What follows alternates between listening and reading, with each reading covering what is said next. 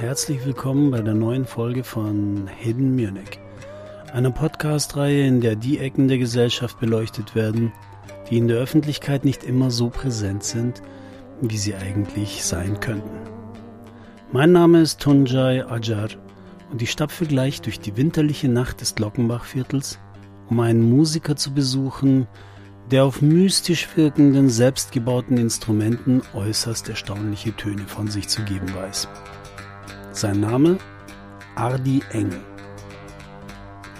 Und wie man vielleicht vermuten mag, verbirgt sich hinter dieser sonderlichen Namenskombination eine äußerst interessante Geschichte.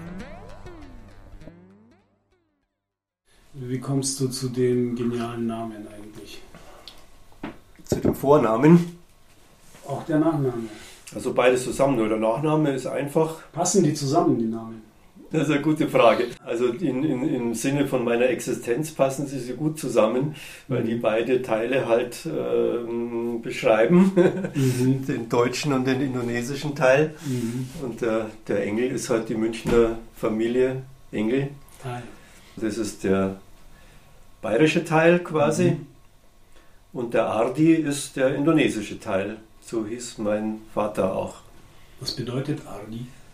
Ja, da gibt es ein bisschen, äh, kleines bisschen verschiedenes. Es ist was relativ Erdiges. Also es heißt, ich habe gehört, dass es eine altjavanische Variante gibt, da heißt es Berg. Und das heißt aber auch irgendwie Erde scheinbar vom Sanskrit her kann es auch damit. Es könnte sogar mit dem deutschen Erde zusammenhängen, weil es ein bisschen ähnlich klingt, Ardi und Erde. Und ja viele Wörter aus dem Sanskrit in beide Richtungen so gewandert sind. Also mhm. Wäre durchaus denkbar, dass da irgendeine Gemeinsamkeit gibt. Also in der indonesischen Sprache ist mir das öfters aufgefallen, aufgefallen, dass da so komische Wörter gibt, wo ich gedacht habe, kommt das aus Europa? Und dann kam das aber vom Sanskrit her und äh, in Europa kommt dasselbe Wort auch vom Sanskrit her. Also das ist so ein Verbindungsglied, was so in beide Richtungen da gestrahlt hat, mhm. was man manchmal gar nicht denkt. Da gibt es äh, die Silbe Sama oder Sama Sama oder Bersama, das heißt Zusammensein. Da denkst du ja auch, ja, Sam, zusammen, same und so. Das klingt ja wahnsinnig ähnlich. Ne? Und dann ist es tatsächlich so, dass das beides eben auch aus dem Sanskrit wiederkommt. Die Indoneser haben es aus dem Sanskrit, aber wir eben auch über das Indogermanische halt. Aber was meinen Namen betrifft, war für mich das lustigste Erlebnis, als ich dann das erste Mal in Indonesien war überhaupt, wo ich an meinen Vater aufgestöbert habe, nach äh, äh, den gesucht und gefunden habe, nach äh, 35 Jahren und ich dann in Jakarta das erste Mal ein Telefonbuch aufgeschlagen habe, nachdem mein Name hier ja immer eher was äh, Seltsames ist oder wo jeder sagt immer, ist das eine Abkürzung oder ist das ein Spitzname und so. Und dann schlage ich das Telefonbuch auf und dann waren da 50 oder 100 Seiten mit Ardi nacheinander, weil die nämlich da nach Vornamen geordnet sind. Und wie war das Treffen? Die Begegnung selber war natürlich dann irre, weil das war dann wie so ein ja, explosionsartiges, plötzliches Nachholen von, von einer ganzen Geschichte, von der ich ja fast nichts wusste, einfach mit einem riesen Clan, hunderte von Verwandten und Matriarchat obendrein noch, also, also eine völlig andere Kultur auch, so ein, kann man sagen, so ein Tsunami an ja, Emotionen und, und, und äh, Erkenntnissen auch und halt schlicht und ergreifend wissen, was da alles los ist und war so. Das war schon recht einschneidend, würde ich sagen.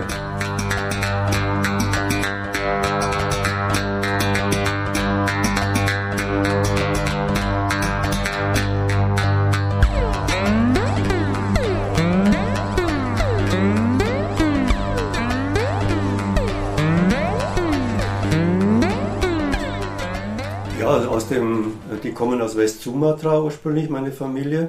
Also die Großeltern sind in West-Sumatra geboren, in Minangkabau nennt sich das Gebiet und es ist eins der, äh, soweit ich weiß, eins der größten Matriarchate, die es tatsächlich auf der Welt immer noch auch gibt. Also ähm, was heißt, dass sozusagen die Vererbungslinie und viele ähm, Rituale und, und Geschichten, die äh, über die Mutterlinie halt laufen dort und die Frauen da eben eine ganz wichtige Stellung haben, auch eine, im, im gesellschaftlichen Leben halt. Und deswegen eigentlich auch Kulturen wie eben dieses matriarchale Kulturen, also alle ihren Lebens, ihre Lebensberechtigung, ihren Stellenwert haben, bis hin zu animistischen Traditionen und was es da halt alles noch gibt.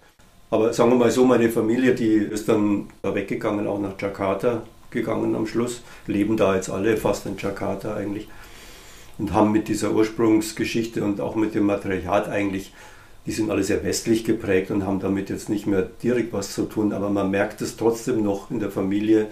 Also ich habe meine Großmutter noch kennengelernt und der hat mir das noch deutlich angemerkt, dass sie die Chefin in dem ganzen Laden war auch. aber wie sind deine Mama und dein Papa zusammengekommen? Mein Vater hat hier studiert. Ah. Der, das war eine Zeit, wo sehr viele Indoneser aus der Oberschicht halt hierher gekommen sind da war Deutschland so das Studienland Nummer eins eigentlich.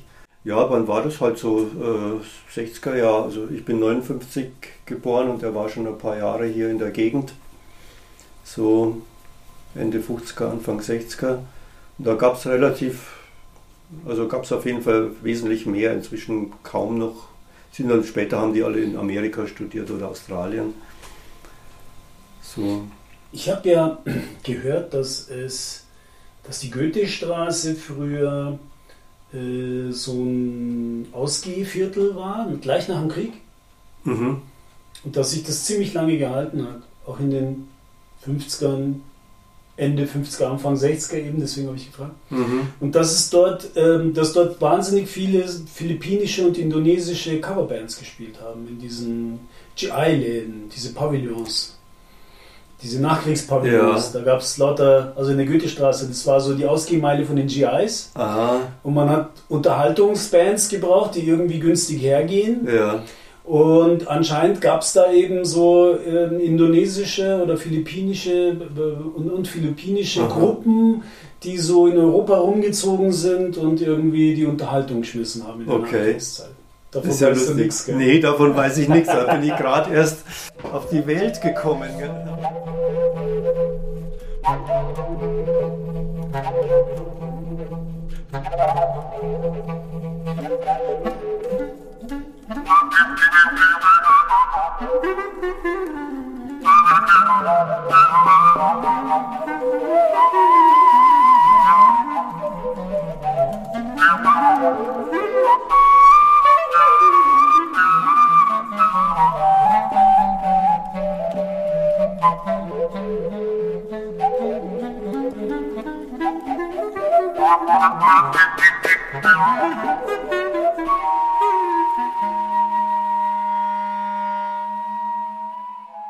Und, die, und das Matriarchat in der Familie Engel?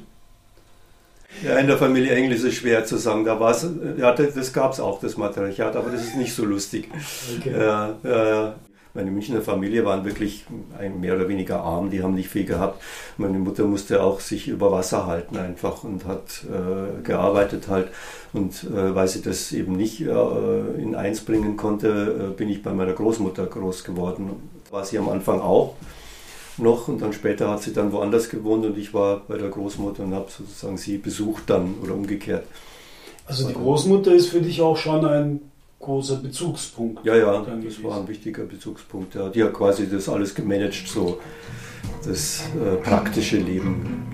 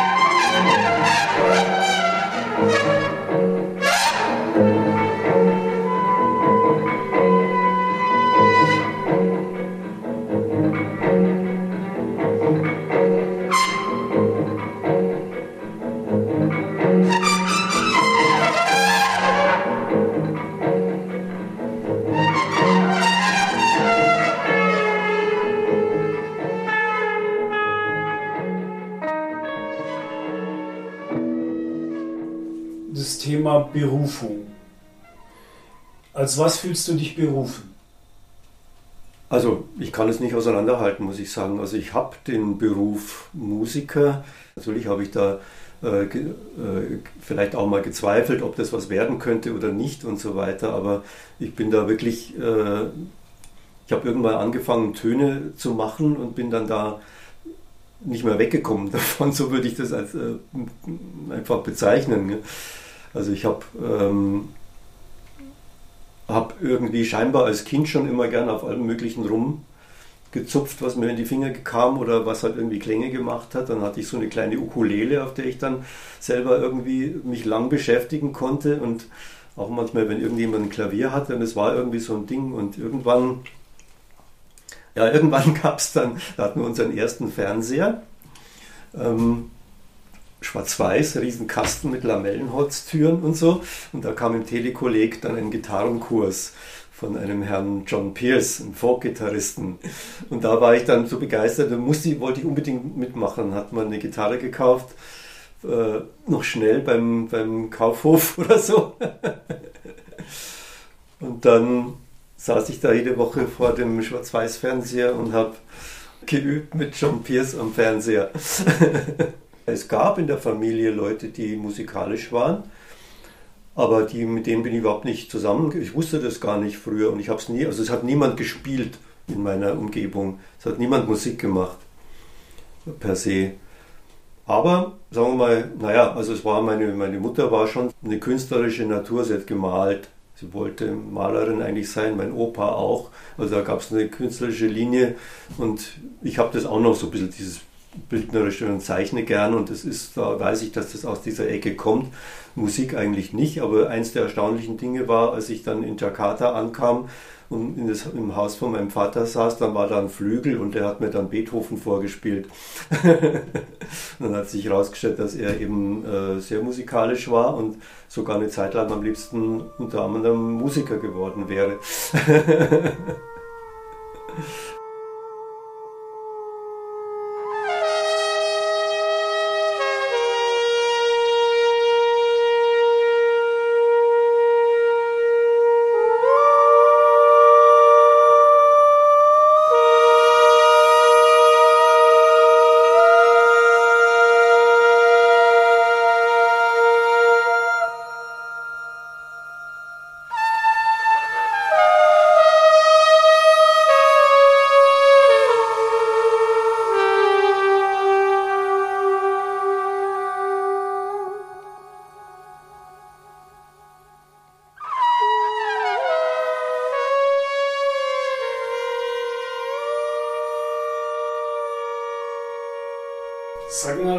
außer dem Herrn Pierce gab es da sonst noch irgendwelche Lehrer, Lehrerinnen?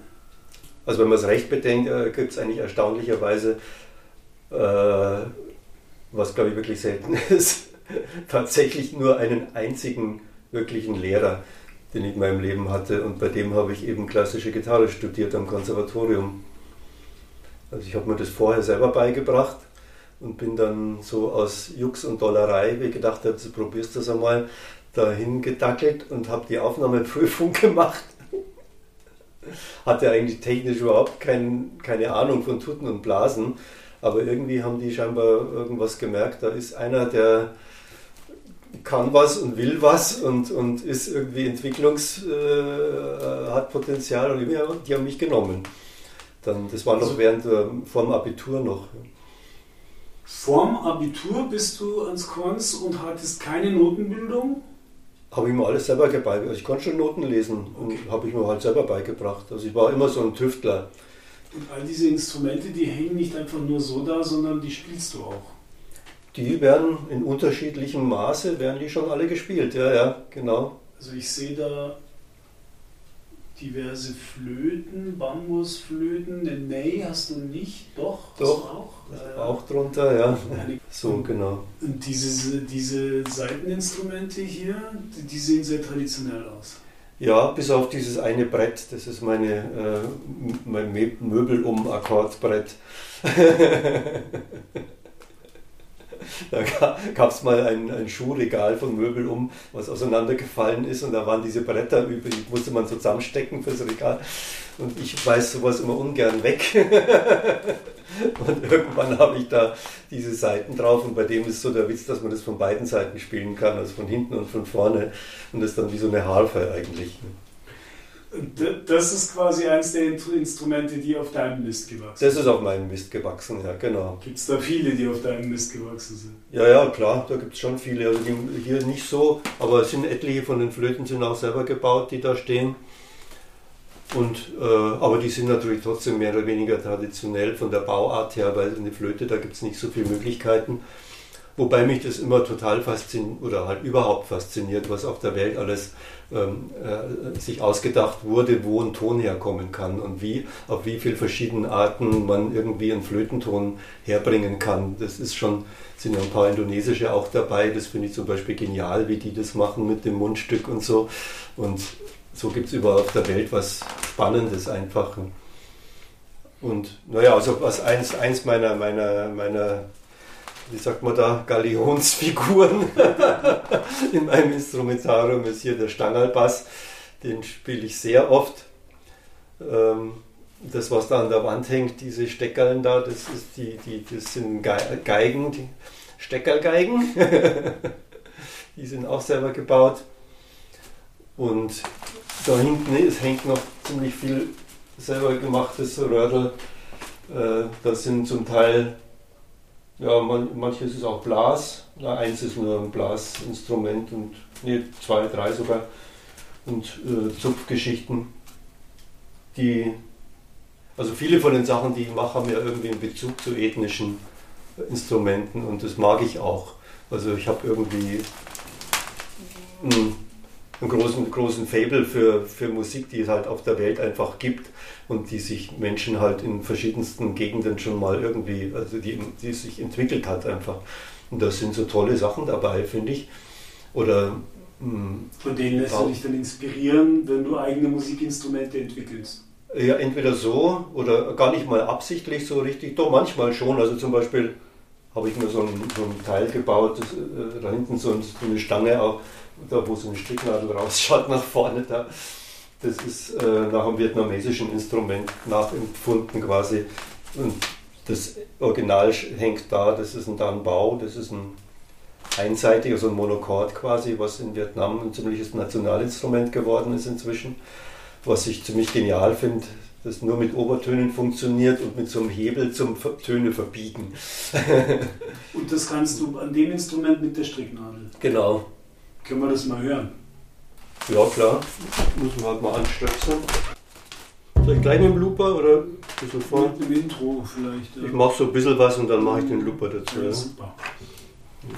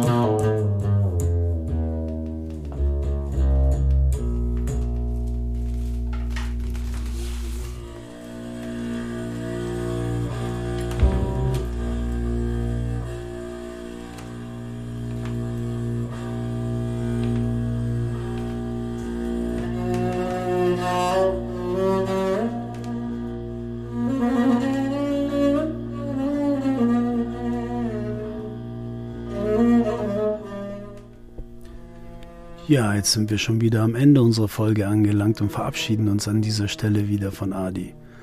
Aber wenn ihr mehr über seine Musik und seine Projekte wissen wollt, dann besucht doch seine Webseite www.ardi-engel.de www.ardi-engel E-N-G-L, also ohne das zweite E.de.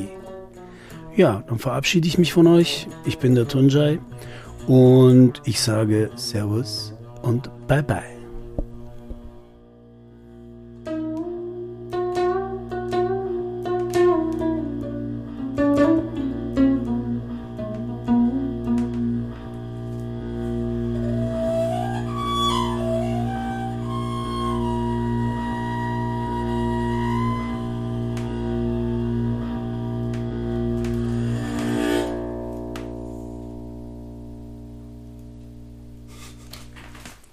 Beispiel.